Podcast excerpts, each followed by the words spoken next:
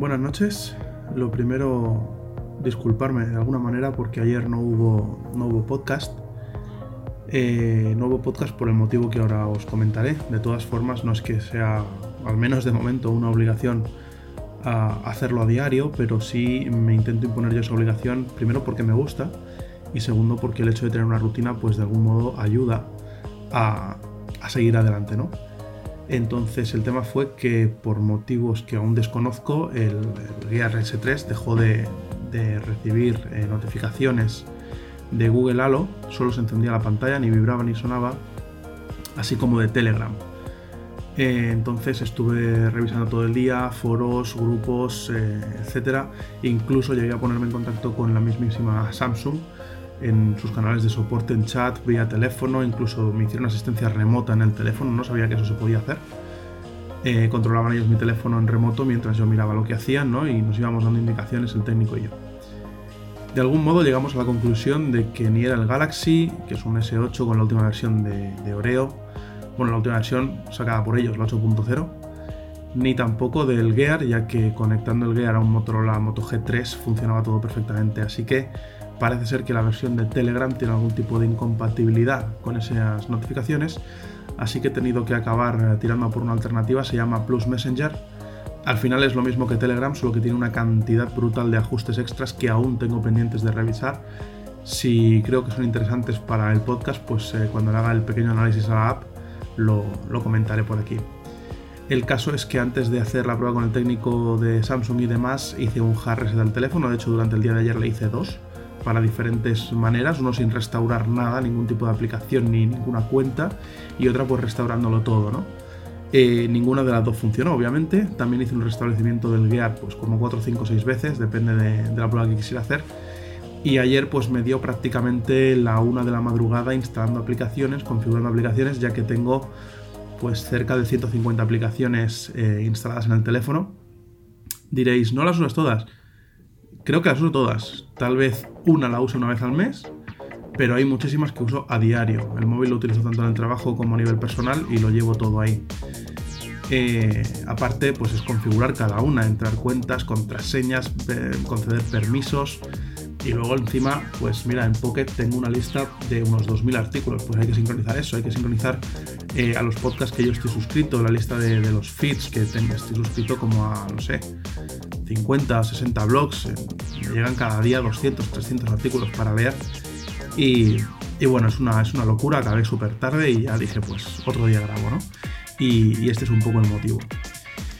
Bueno, dejando ya un poco el, tostón, tengo unos poquillos temas preparados para hoy, claro, he acumulado los de ayer. Y bueno, vamos a por el primero. El primero de todos es que, bueno, no sé si había ya fecha de lanzamiento para God of War no sé si es el God of War ya 4, he perdido la cuenta. Creo que después del 3 vino la Ascension. No sé si hay uno posterior o no, creo que no. Y, luego ya tocaría este, ¿no? Que es el que sale con el hijo. Y, bueno, es una perspectiva diferente del personaje que nos ha presentado Sony a lo largo de estos años. El primero fue en Play, en Play 2 o en Play 1. Ostras, no, en Play 2 fue el primer God of War. Ostras, es que hace ya años. Y cuando vi ese juego me enamoré en casa de un colega, lo vi y me dijo, mira, este juego no sé qué. Y ostras, no había visto yo un juego con tanta potencia gráfica en, Play 2 en esas épocas, ¿no? Y me enganché a la saga y la he intentado seguir. Me compré luego una Play 3 para seguir la saga y demás, pero bueno, ahora ya la siguiente, pues en Play 4, me toca buscar una consola. Con lo cual, si alguno de mis fieles seguidores tiene o sabe de alguna PlayStation 4 que esté a buen precio de segunda mano y tal, pues lo hablamos, porque la verdad es que comprarme la nueva expresamente para este juego pues me, pica un poco, ¿no? Pero bueno, eh, si no al final todo se andará, obviamente. Eh, no he dicho la fecha. Eh, la fecha creo que es para el 20 de abril. Sale además una edición limitada de Sony PlayStation 4 Pro con el estilo God of War, ¿no? Con un, tema, la consola así pintada como en gris, con, con, motivos de God of War. También está personalizado el mando. La verdad es que me parece un pack súper chulo. Pero tampoco estoy buscando la Play 4 Pro porque ni tengo tele 4K ni tampoco creo que sea necesario en, esta consola. La verdad es que estoy esperando ya un poco más a la PS5 a ver qué nos, qué nos depara el futuro.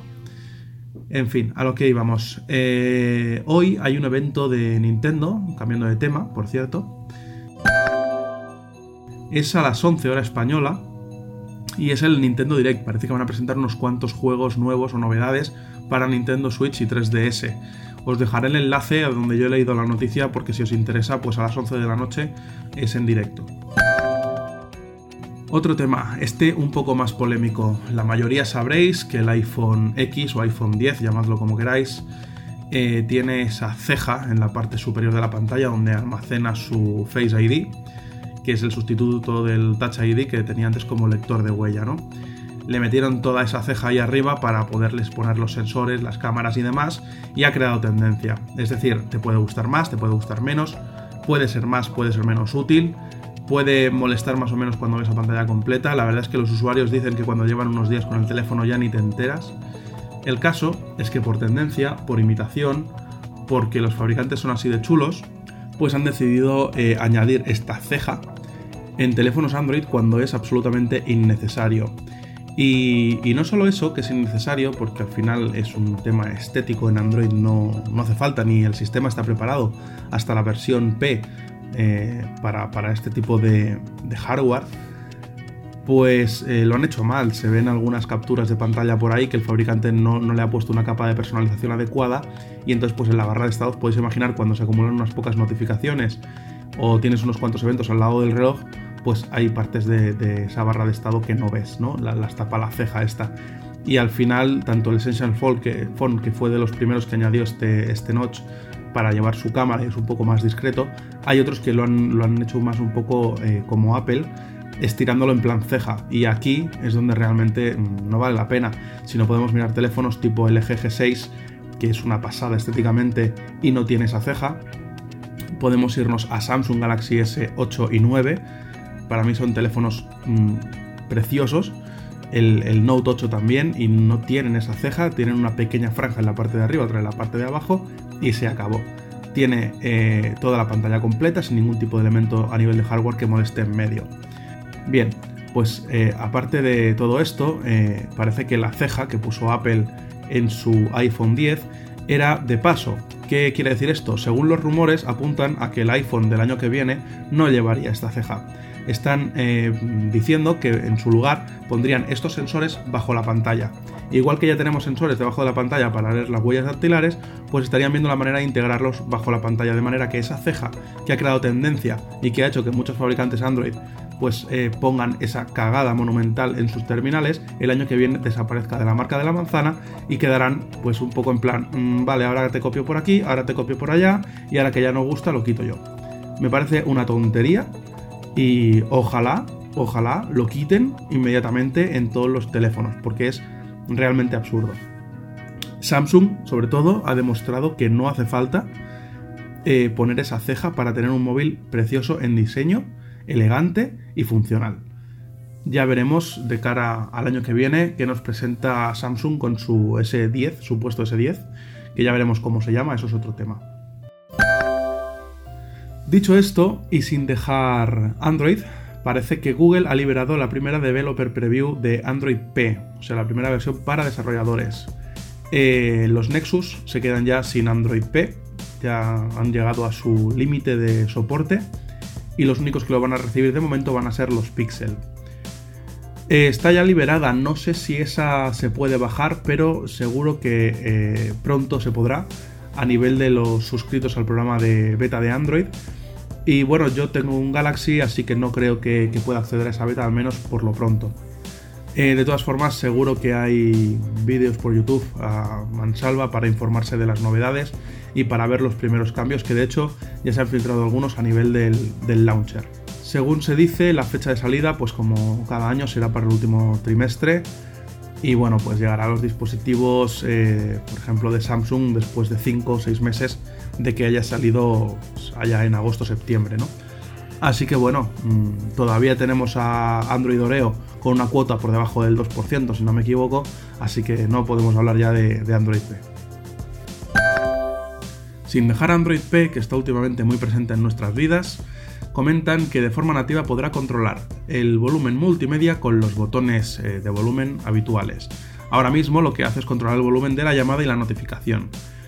Bueno, aleluya, pero ya era hora. Quiero decir, estas aplicaciones, eh, estas funciones, mejor dicho, que, van a implementar eh, nativamente en Android P, vienen de serie en los Samsung desde hace algún tiempo, por ejemplo, ¿no? No sé si otras marcas, desconozco si, si otras marcas que llevan capa de personalización tienen este tipo de opciones que te permiten de alguna manera independizar el volumen multimedia del volumen de, notificaciones en los, en los, botones físicos. Bueno, mm, todas las novedades interesantes, bienvenidas sean. El último tema para esta noche son fake news que afectan directamente a WhatsApp, por lo que se rumorea se dice que a partir de ahora cuando se haga una captura de pantalla de una conversación, nuestro interlocutor recibiría una notificación informándole de que hemos hecho esa captura. Bueno, pues la gente parece que ha enloquecido, ha llenado los foros de quejas, diciendo que eso no puede ser, eh, que viola la privacidad, etcétera, etcétera, etcétera. Bien, la noticia es falsa, es decir, WhatsApp no va a enviar ninguna notificación a tu interlocutor conforme has hecho esa captura de pantalla. Lo que sí va a hacer es que si reenvías un mensaje de los que has hablado en esa conversación, pues sí va a alertar a tu interlocutor conforme has cogido uno de sus mensajes y lo has reenviado a otra persona. Bueno, hasta donde yo lo veo, para gusto en los colores, no sé si otras aplicaciones lo hacen o tienen pensado hacerlo. Considero que no es necesario, es decir, si esa persona te ha dicho algo a ti, pues tú con ese mensaje eres libre de hacer lo que quieras. En fin, al final, eh, si no, no te lo hubiera dicho a nivel de que esa persona confíe en ti y tú puedas traicionar su confianza de alguna manera haciendo esta. perdón, haciendo este reenvío, pues eh, bueno, puede ser que, en ese sentido sea, sea útil. ¿Viola o no la privacidad? En realidad tendrías que poder escoger tú si ese mensaje de notificación conforme reenvías se está enviando a tu interlocutor o no. Considero que es un poco un abuso por parte de la empresa pretender que la gente haga esto. Además, habrá vías alternativas, es decir, pues si con, la, con el reenvío del mensaje me avisas ah, y con la captura de pantalla no, pues hago captura de pantalla. Al final es una función un poco absurda. Ya veremos en qué acaba al final, si la compañía acaba retrocediendo en la intención de aplicar este cambio o no. Por lo pronto yo seguiré utilizando Telegram y sus alternativas, ya que como sabéis la mayoría WhatsApp no me gusta en absoluto. Y nada más, nos vemos en el próximo episodio de Protocolo Informática. Buenas noches.